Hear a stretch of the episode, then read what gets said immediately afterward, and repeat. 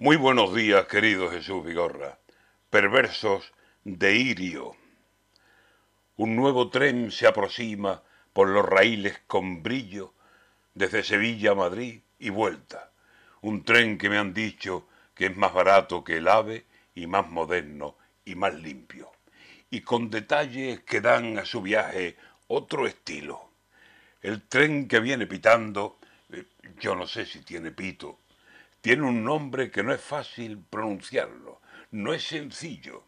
Y sé que por más que digan que será bien recibido, eso de una consonante, yo lo advierto, no es de tino, porque aunque su nombre suene sin ninguna traba, Irio, sé que al final en el sur va a tener nombre distinto. O le dan nombre de copla y lo llamarán la lirio, o se monta el cachondeo y le dirán Casimirio, o quién sabe si quizá lo acaben llamando Emilio.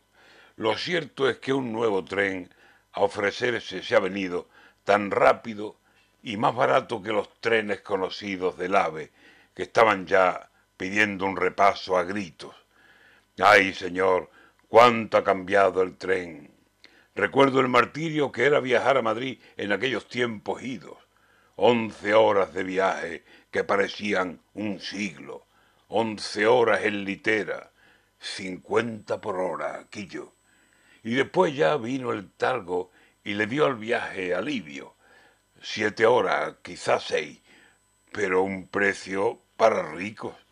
Y ahora viene por la vía este nuevo tren, el Irio, y el usuario se alegra por algo que es muy sencillo, porque al haber más oferta de trenes, en el principio el usuario verá cómo lo nota el bolsillo.